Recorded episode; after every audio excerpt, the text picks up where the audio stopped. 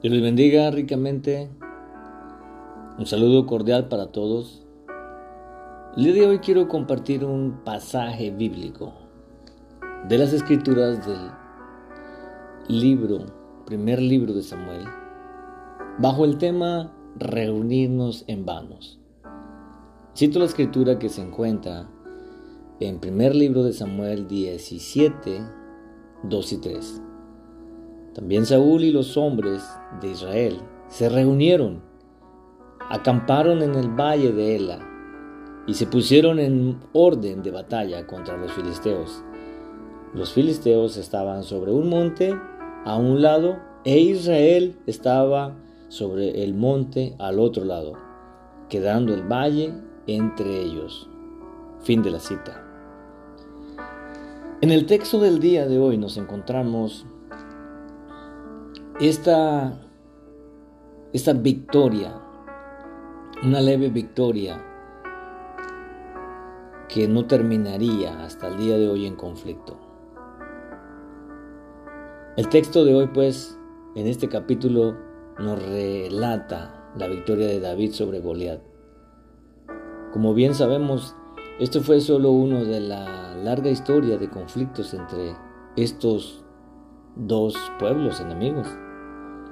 En este incidente, sin embargo, encontramos a los israelitas paralizados por el temor. Durante 40 interminables días los gigantes salían dos veces por día. Imagínense usted 40 días. Estar en una batalla, reunidos, noche y día, y sin poder hacer nada. Estos pues venían por la mañana y por la tarde para lanzar sus desafíos a los hombres del ejército de Saúl. Sin embargo, no se encontraba entre ellos un solo hombre dispuesto a hacerle frente a estos filisteos. Los israelitas estaban reunidos, pero de nada les aprovechaba. Las batallas no se ganan con solo reunir al ejército. Las batallas usted no las gana con solo reunir a su familia. Las batallas no se ganan solo con reunir y presentarse. Es una parte figurativa de donde Dios hará, pero también requiere de una acción. Convocar a los guerreros es la primera parte de la etapa. En una reunión es donde se ponen de acuerdo. En una reunión de oficina usted se pone de acuerdo. En una reunión de trabajo usted se pone de acuerdo. En una asamblea sobre su pueblo usted se pone de acuerdo. Y esta preparación, esta preparatoria, es para confrontar al enemigo o la necesidad. Pues si luego no se moviliza para iniciar las, hostilidades, de nada sirve que se haya reunido aun cuando se trate de una multitud superior o alguna fuerza o algo que tengamos que llevar a cabo. No lo podremos hacer con nuestras propias fuerzas. Estas batallas solamente se ganan cuando se toman las decisiones correctas de entrar en combate. Si tu equipo favorito va perdiendo, Aún aunque eches porras, aún aunque estés ahí, se necesita que alguien adentro del equipo haga algo. Dentro de la iglesia nos encontramos que hay muchos espectadores y pocos que realmente están en la obra. En la familia los hijos están mirando que los padres se están matando y no están haciendo nada. Tu cónyuge se está matando y tú no estás haciendo nada como hermanos en Cristo estamos mirando que los hermanos se están matando, que el pastor, que el líder de la iglesia, que el anciano. Y nosotros no estamos haciendo nada. De algún modo imagine usted a los israelitas que acompañaban a Saúl. El rey estaba presente, los israelitas estaban allí, 40 días, 40 noches, estaban tan indecisos y pasivos en el momento que más firmeza se requería. Nos ofrece pues una buena ilustración en el mismo modo de la iglesia. Cuando ha perdido su rumbo, los hermanos les gusta criticar, les gusta hacer esto, les gusta hacer lo otro, pero menos poner manos en la obra. Críticas hay muchas, pero manos para trabajar hay muy pocas. La verdad es que siempre se ha luchado contra esta tendencia de combatir la reunión, de combatir antes de que usted llegue a la iglesia. ¿Por qué cree que usted tiene tantas batallas para ir a la iglesia? Porque usted todavía ni siquiera está preparado para la batalla. Esto es tan solo el principio. Muchas familias batallan, muchas familias pierden la batalla cuando cada vez se van alejando de la instrucción, de la enseñanza. La verdad es que siempre este, esta lucha ha tenido esta tendencia por derribar a los, a los débiles. Nosotros nos hemos sentido débiles en muchas ocasiones, pero el Señor siempre ha estado ahí para ayudarnos.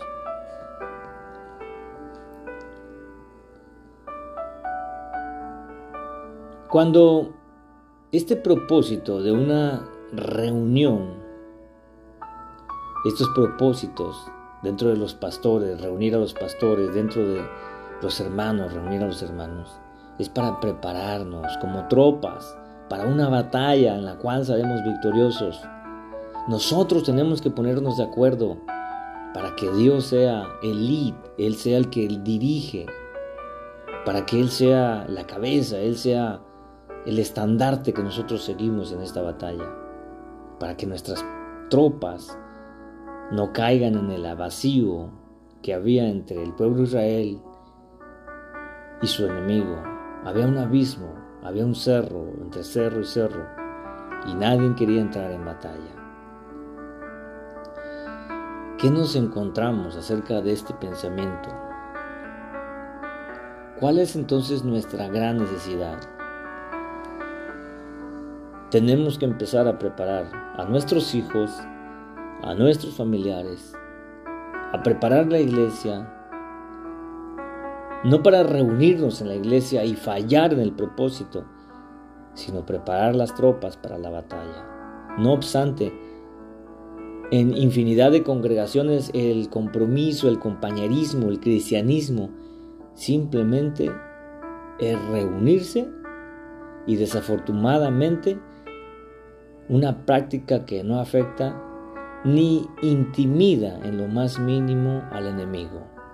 Por eso encontramos que hay familias todavía que están pasando por el proceso de la destrucción, porque no saben ni a qué se han reunido. Cuando la iglesia asume esta postura de iniciación, sus enemigos se burlan de ella, la, la ridiculizan, esa es la palabra que buscaba, ridiculizan por la falta de integridad, de inteligencia, ante una generación, ante una generación que se burla, ante un enemigo que se ríe carcajadas, que no hay quien salga a la batalla. 40 días y 40 noches vivir en aflicción, día y mañana que venía el enemigo y les gritaba que no servían para nada. Si usted multiplica día y noche, por 40 días son 80 largos días. Este propósito para el cual existe la iglesia es ser sal del mundo en la tierra, para anunciar las virtudes de aquel que os llamó de las tinieblas a su luz admirable. Primera carta de Pedro 2, versículo 9. Esta no es más que la continuación de un propósito original de Dios, de creer o crear un pueblo que nosotros creemos de crear un pueblo para sí. La bendición que entregó a este pueblo debía o debe resultar también en una gran bendición para aquellos que aún no habían sido alcanzados por ella. De modo que todas las naciones de la tierra llegarán a ser benditas. Este propósito, este, esta promesa, Dios se la dio a su pueblo cuando después de que pasaron tantos años en la integridad de Dios que seguía hacia adelante, Génesis capítulo 12 versículo 3, bendeciré a los que te bendigan y al que te maldiga maldeciré y en ti serán benditas todas las familias de la tierra. Nos encontramos en un asunto muy lindo. Cuando el Señor desechó a Saúl, le dijo que él desechaba a toda su generación para siempre. Pero se presentó alguien que realmente le importaba. David se levantó y dijo, ¿dónde están aquellos por las cuales yo hice un pacto con mi amigo Jonatán? Es por eso que estamos aquí. Al igual que el Señor Jesús fue el que se puso por nosotros para que Dios creara un plan sobre nosotros. Como líder es fundamental que mantengamos los ojos sobre esta realidad. Pastor, el Señor te llamó por un propósito. Pero si tú te sigues reuniendo solamente para, como espectador, para ver qué sucede, y no metes las manos por este asunto es en vano. Familias, si ustedes se reúnen solamente o están viendo a ver qué pasaba, como en Malta con Pablo, después de que le mordió la serpiente, todos estaban a la expectativa para ver qué era lo que sucedía. Así pues, esta realidad es en nosotros. Nuestra función no es proveer hermano, no es proveer una, una simple reunión dentro de la iglesia, sino es para preparar familias, para preparar al pueblo de Dios con este entrenamiento para que ellos venzan en su pecado, para que ese joven en la oscuridad, en la noche, allá en el baño, no quiera suicidarse, para que allá cuando su hijo está solo en la escuela, no sea alcanzado por las amenazas de la mentira del enemigo, por las drogas, para que podamos ganar esta batalla con los ojos cerrados, así como fuimos convocados creyéndole a Dios, convocados como verdaderos hijos de Dios, para capacitarnos para la obra y del ministerio. Estoy hablando de Efesios capítulo 4 versículo 12. Él fue el que nos hizo el llamado. Él es el que nos capacita. Él es el que nos da las armas para que nosotros trabajemos en la obra y el ministerio. Estás pasando aflicción, bendito sea el nombre del Señor. El Señor te está haciendo pasar por aflicción para que tú puedas administrar a aquellos que necesitan de ti. De embaldes de que hayas pasado por el tormento, por las lágrimas, por el sufrimiento. Y después de tú salir de ese hoyo, te sacudas las manos y dices, aquí no ha pasado nada. De embalde pues entonces fue. Esta entonces capacitación dentro del ministerio, dentro de las familias, nos hace tenernos en un estado pasivo, que éste intenta aniquilar los procesos, los propósitos de los cuales el Señor fue que nos llamó, por los cuales nosotros fuimos comprados, restablecidos, llenos con poder y gloria. ¿Qué es entonces la iglesia? Cuando la iglesia funciona con dinámica correcta, cuando la iglesia mete las manos por el necesitado, por el afligido, entonces es cuando se gana la victoria. Cuando la iglesia se reúne no para mirar, para llorar, sino para ver cuáles son las necesidades. Se reúne para luego salir a conquistar nuevos territorios del mismo enemigo. Amigo amiga, quieres ganar terreno sobre el enemigo. El tiempo es hoy. Iglesia, cuerpo del Señor, quieres ganar terreno sobre este asunto. El día es hoy. Ministro, ministra. No hay ministras, pero hoy en día se vale de todo. No hay pastoras, pero hoy se vale de todo. Ministros del Señor. ¿Quieres ganar terreno? Atiende tu vocación. Recuerda lo que dijo el Señor Jesús. Si tú atiendes a esta vocación, ni las puertas del Hades podrán, ni las puertas del Hades podrán entonces contra ella, ni las puertas del mismo infierno podrán apagar esta fuerza de Dios en victoria que tenemos. La misión de nosotros esta misión sustenta tanto a la iglesia como a todas aquellas cosas que nosotros tenemos que librar dentro de nuestros hogares. De nada sirve que estés pasando por ello si tu vida, si tú solamente eres un espectador. El pueblo de Israel tenía 40 días y 40 noches sentado Mientras que el pueblo de Israel era avergonzado por estos hombres que lanzaban indirectas, gritaban pues que si no había un solo hombre que les hiciera frente. Un día llegó David, pequeño David, grande en estatura por la presencia del Señor. ¿Cómo ustedes permiten que este incircunciso venga y traiga aflicción al pueblo? ¿Cómo pues permiten ustedes que este perro venga y aflija al pueblo del Señor?